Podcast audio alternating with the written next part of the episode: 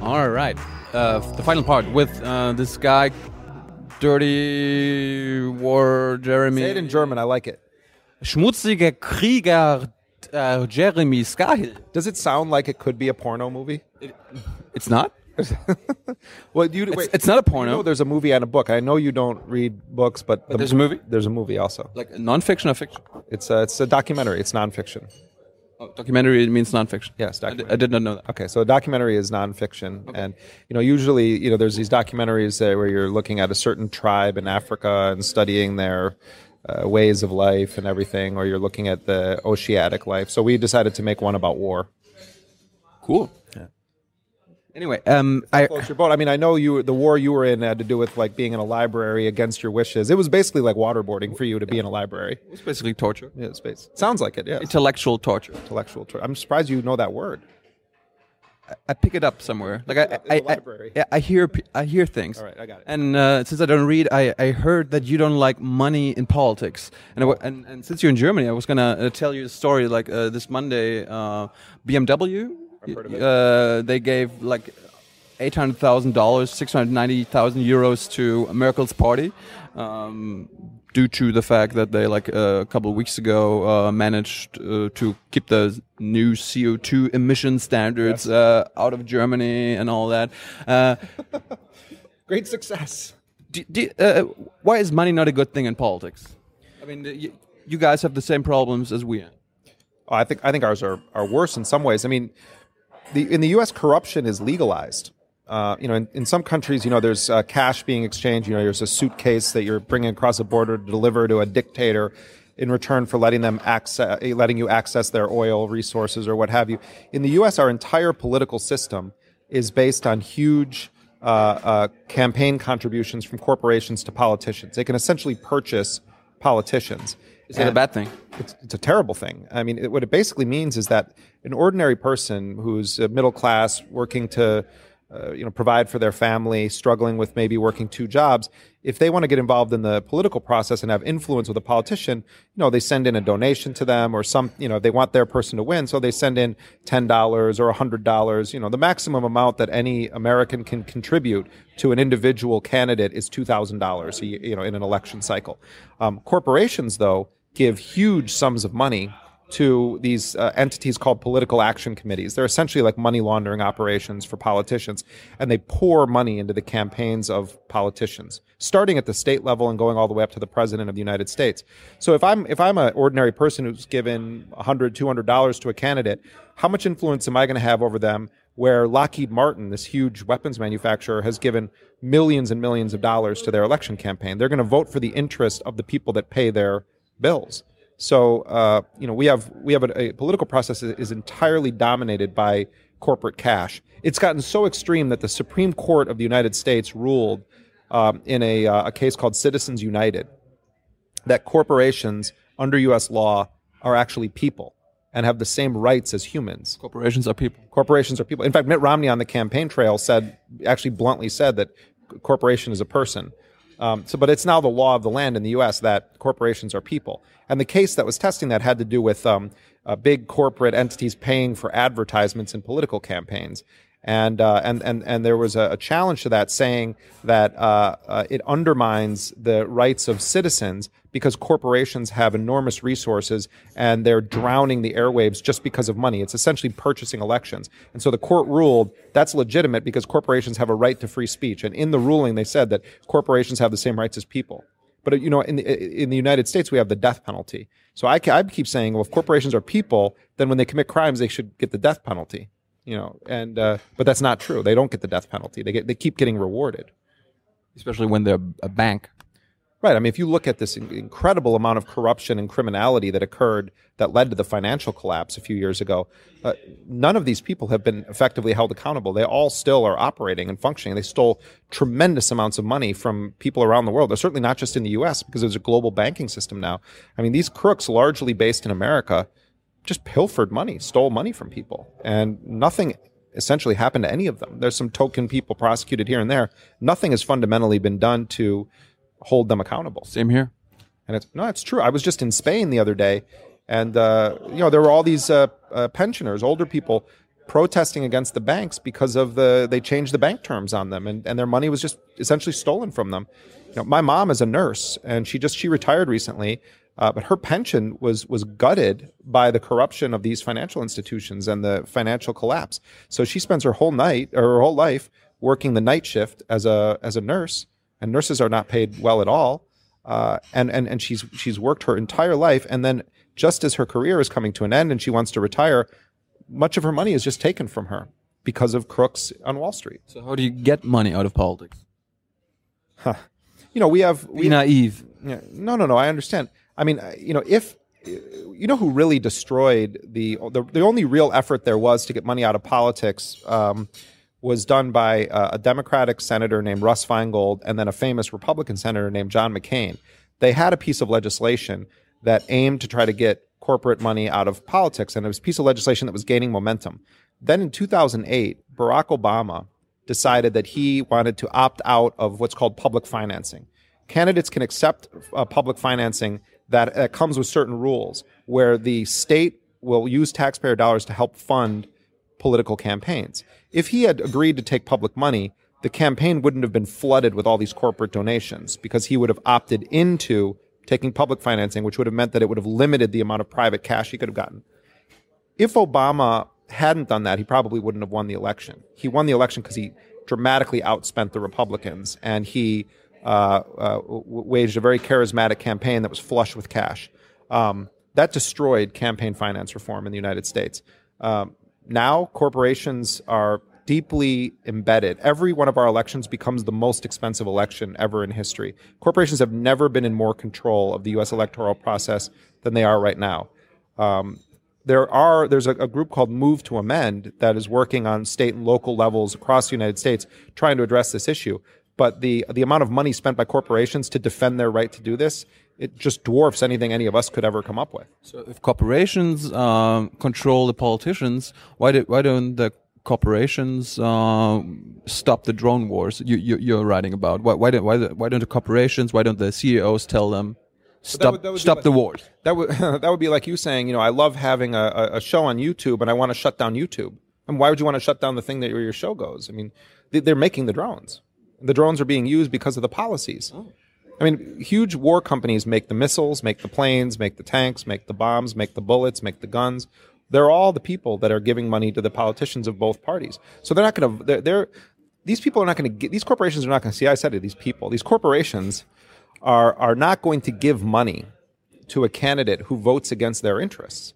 So you have one chance. We give you this money. You go to Washington, and uh, and if you vote against us, well, the next time we're going to fund your opponent, and that's largely how it works. And then these these weapons manufacturers they have jo- they bring jobs to communities. You know, you can make your drones, you can make your missiles, your tanks, whatever you. So you know, if if uh, you know if if vegetable oil you know was uh, was making them billions and billions of dollars, then you'd see a lot of very pro vegetable oil politicians in the U.S. who would be talking about how the whole world needs our vegetable oil. Right now, it's you know the whole world needs our quote, democracy, you know, and it's uh, often enforced at the barrel of a gun but are there like uh, in the American Congress? Are there still forces like against uh, the dirty wars, yeah, yeah. against the surveillance states, uh, uh surveillance state? Are there other politicians? Uh, yeah, but they're in the minority. I mean, it, we have an interesting moment right now in American politics with the rise of what's called the Tea Party. You know, these sort of there's an element of them which is really kind of insane and racist and awful and ugh. Uh, and then there's part of them that have sort of, you know, they have general libertarian principles and they, um, they're isolationists. They don't want the U.S. engaged around the world. They're very fiercely defensive of their privacy. And they've been raising a voice about this uh, NSA spying. This guy named Rand Paul, whose father, Ron Paul, you know, was a candidate for president who was very popular with young people. Um, and then you have, uh, you know, you have some left wing Democrats, uh, but they're, they're shrinking, you know, a shrinking group. Most of the U.S. politicians are uh, bullshit. They're just milk toast, you know, like they're, they're nothing. Um, they they're just doing whatever the people that pay them tell them to do, and they don't ever want to ask questions to which they don't want the answer.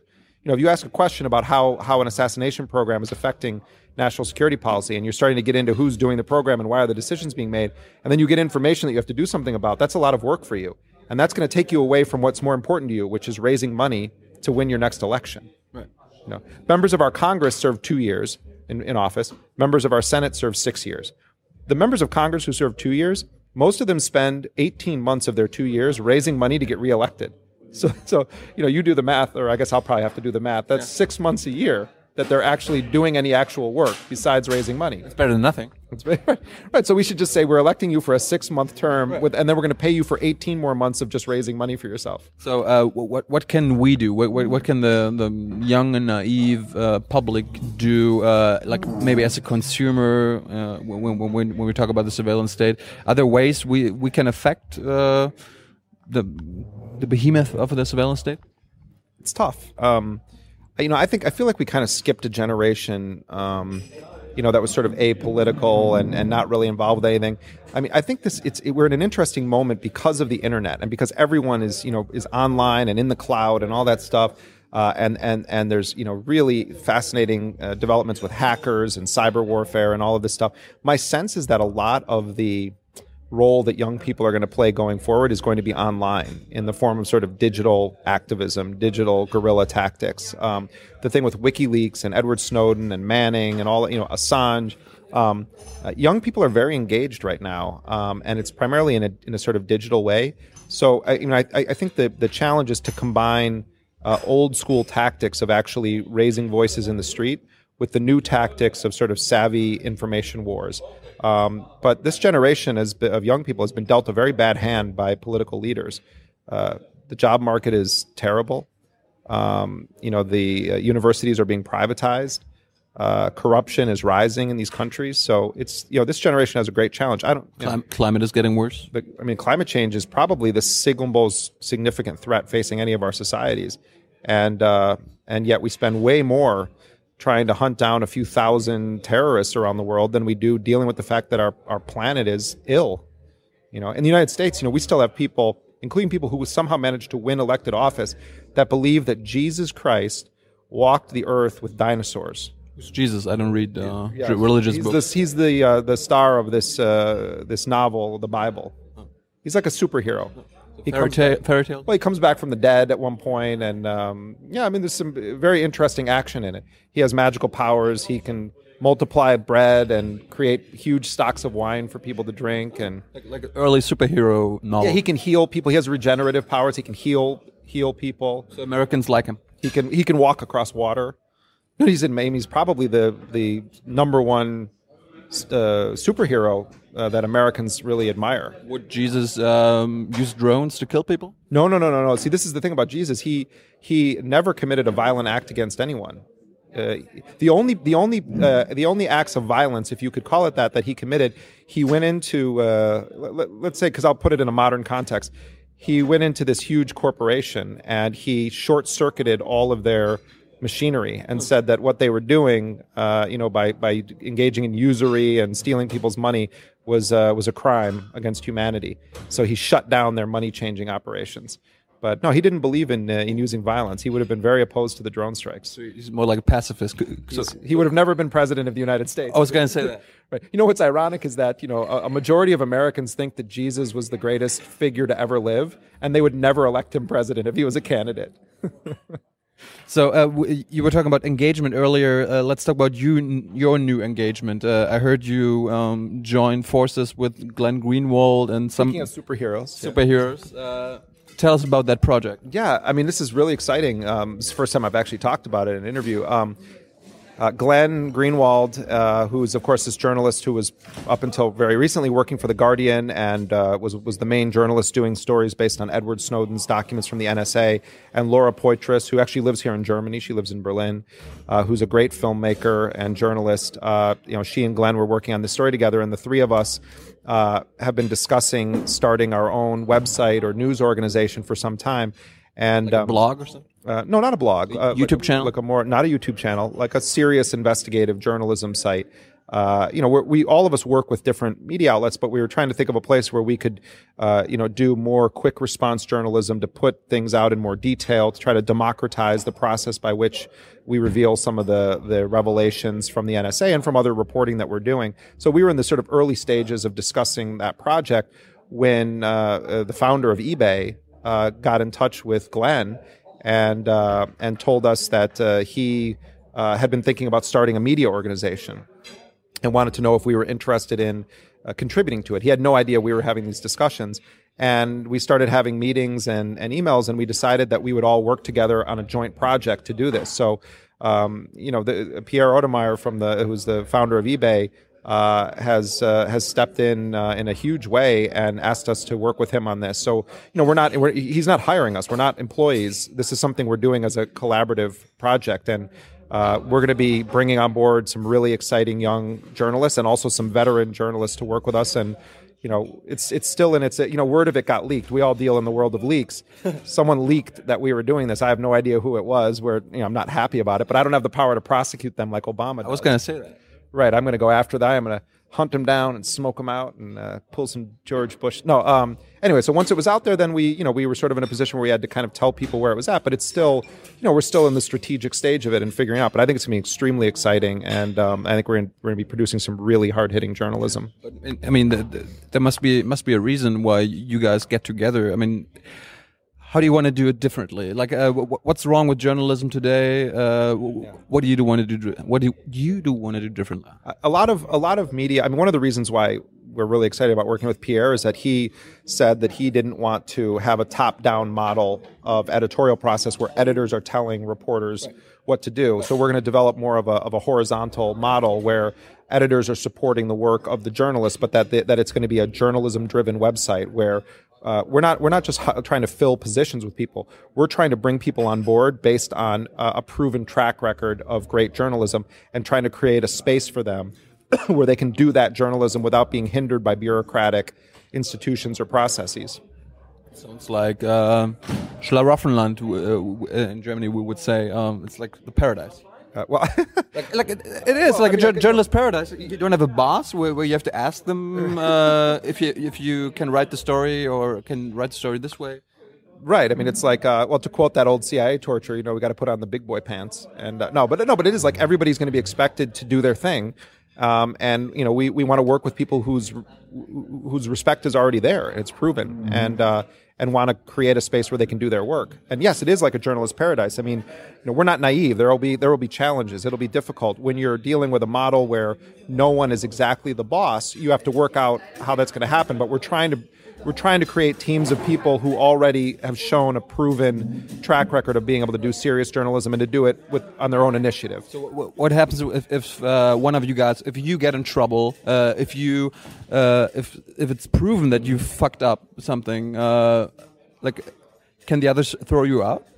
Well, or, or kick, your ass. Right. I mean, we have a we have a policy where uh, we're you know we're we're going to elect Glenn is going to be uh, the interior minister, Glenn Greenwald and uh, he's going to have a secret intelligence service that's going to be investigating me and Laura. And uh, no, no, no, we'll work it out. I don't. I don't want to get too much into the details about this before before we get it. But maybe there are, there aren't any details. Uh, I mean, I'd have to kill you if I told you that. So, yeah. can, can, you tell me the name of the thing? No, no, no, no, no.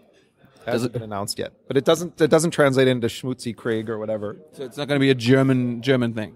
It doesn't have a German name. Can you confirm that? I don't. I don't want to rule out that it's not going to be a, a, German name. As I told you, the, the, in, in, the my understanding of the German language is that there's an incredible volume of very specific terms. Yeah. So let's just say that maybe, maybe we're just, we're considering some German names. Uh, do you consider like any European journalists, uh, German journalists? Like, uh, what kind of journalism we will will, will we see? Like, uh, just uh, um, reading or well, look, I mean, there's I mean, magazine stuff like video, audio. Well, I mean, Laura Poitras, uh, who you know is is is a founding partner in this venture, um, uh, has already been teaming up with Der Spiegel and, and German journalists to report on the NSA story. So I think you're going to see we're going to build alliances with.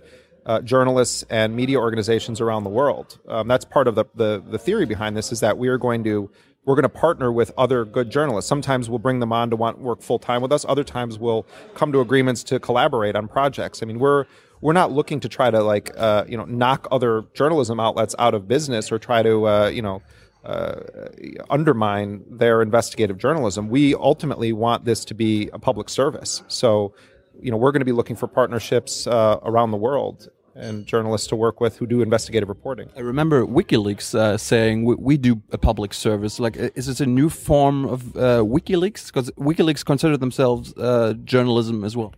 Well, I mean, I, I think I think what WikiLeaks did was incredible. It's extraordinary. Um, you know, and and and that I mean, it started a ball in motion that has just picked up momentum. Um, and uh, you know, I think a big big part of journalism going forward is going to be finding sources of, of independent information, including from whistleblowers and people who want to leak documents that they think um, are in the public interest to have access to. And we're going to continue to to do that. So, um, are you going to quit your old job? Do you have, you have an old job, uh, or are you just uh, a writer now? Well, you know, I've never, I've never had like a I, I, my, you know, I work with the Nation magazine. I work with Democracy Now. I'll continue to work with those organizations, but I, I'm not anyone's employee, so I have the freedom, freedom to do what I want. So, you, will you ever be someone's uh, employee at, at, some point? Hiring? Not at all. Can I, can I be like your uh, Syria correspondent for this show? You, you would have to speak German. Uh, I know sprechen Sie Deutsch.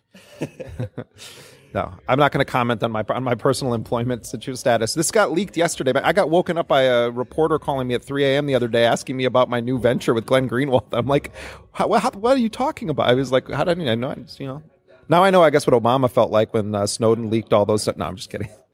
I just had a minor leak in my life. But it, it, it is something of an experience uh, if, if, if information gets leaked to uh, people that maybe you should have yeah. known about this uh, two weeks later or something. No, I think it was. How does it feel? How does it feel to have the information leak? Yeah. No, I mean we, you know, it, the main thing was that we we wanted to be able to uh, to present to people uh, the whole vision for what we were trying to do. And so, you know, we were in the process of discussing that and the language of it and, and, you know, charting out a vision. And then, you know, it gets picked up in the press and then you're just you know, you, are forced to kind of fast forward and say, okay, well, we'll, you know, we'll put this statement out and, you know, give people a sense of what we're doing. But no, no, it, it wasn't. It, and, and, I mean, that, that, stuff happens. It wasn't. It wasn't anything terrible. And uh, finally, I was going to ask you two questions about journalism itself. Uh, what would you tell uh, young people who want to become journalists uh, these days? What, what, should they do? Here in Germany, many people, many young people go to journalism school. I didn't. I've never taken a journalism class in my life. I mean, I I'm not saying that it's terrible to do it, but it's just it can also just be toxic. It can it can train you to be a lemming, you know, like a robot. You know, just meh, meh, journalism.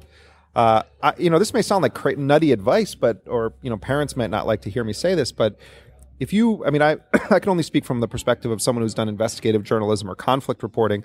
If you're interested in that kind of journalism, and you can't get a job, or uh, you know, you're sick of bouncing from internship to internship. Um, I would say try to work a job for six months or a year that doesn't drain your brain. Uh, try to save up some money and prepare yourself to uh, spend three months or six months where all you have to do is your journalism. Even if you can't get an assignment from someone, treat yourself as though you actually have a job, as though you actually have an assignment, and uh, go out into the field. And even if you just start by a blog or a newsletter or a Tumblr account or what have you, take yourself seriously as a journalist. Most of the people I know who have continued to work in conflict reporting and others in some form or another started by simply going to the place they were interested in and doing it. Because um, it's right. and that's and that's how I started doing it. And and I for the first decade I was working in media I, I, did, I made no money doing it. I was I was begging for money to get a plane ticket and going. I was living sort of story to story and begging people to to to take my work. And if I couldn't get paid I would do it for free um, it's, it's, funny because like uh, the whole show here, Young and Eve, started the same way. We we did it because we, we felt uh, doing it, uh, like doing it. We kept doing it for six months without pay, yeah. and then uh, we actually figured a way out uh, to to make money. It's now a TV show. It gets sponsored by uh, a huge corporation. Oh, great! Which what's the corporation? So I'm going to make sure to boycott it. Google. You're sponsored mm -hmm. by mm-hmm. Google. I, you know, I spoke out at the Google headquarters in California and when I went there, I, I was asking them if they, if I could go and uh, and delete uh, all of my my emails, like permanently delete them, like get them off their servers. And I, you know, I, I was sort of joking when I said that, and there was like silence in the room. And I was like, no, no, seriously, I actually want to go and do it. They wouldn't let me do it. I, I should ask them that. Yeah, you can ask them. Ask them if they'll permanently delete it. You know, the, the, NSA is all up in your business, I'm sure. Well, I'm glad I could participate in this uh, corporate Google festival here. It's, well, I mean, they don't have any say in um, in in who we talk to. I mean, you can say that, you know, but yeah. when the camera's off, you'll tell me what the real yeah. truth. Of course. I mean, uh, they don't. They told me to talk. You're going to edit this part out. I dare you to put this up. No, I'm just kidding. No, I'm just joking. All right. Um, uh, thanks a lot, Jeremy. problem. what was your name again? Yeah, it's dirty, Dirty. War. Dirty Scahill. All that matters is dirty wars. Yeah. Dirty Wars. There you go. Uh, read the book. Get the book. Um, Wait, why are you telling people to read the book? You don't read the book. well, they can read it for me. oh, there you go. and then they can uh, send tweets to me and tell me, well, what a fucked up book or what a great book. My understanding is that the the audio book What a schmutzige Buch. the audiobook in German is read by a very sexy guy who's like no, I'm just kidding. I have no idea if there's even an audiobook. You could you listen to books? That, that, Is that is that possible? is it yeah, the audiobooks. I should try that. All right. All right. Thanks, Jeremy Scahill. All right.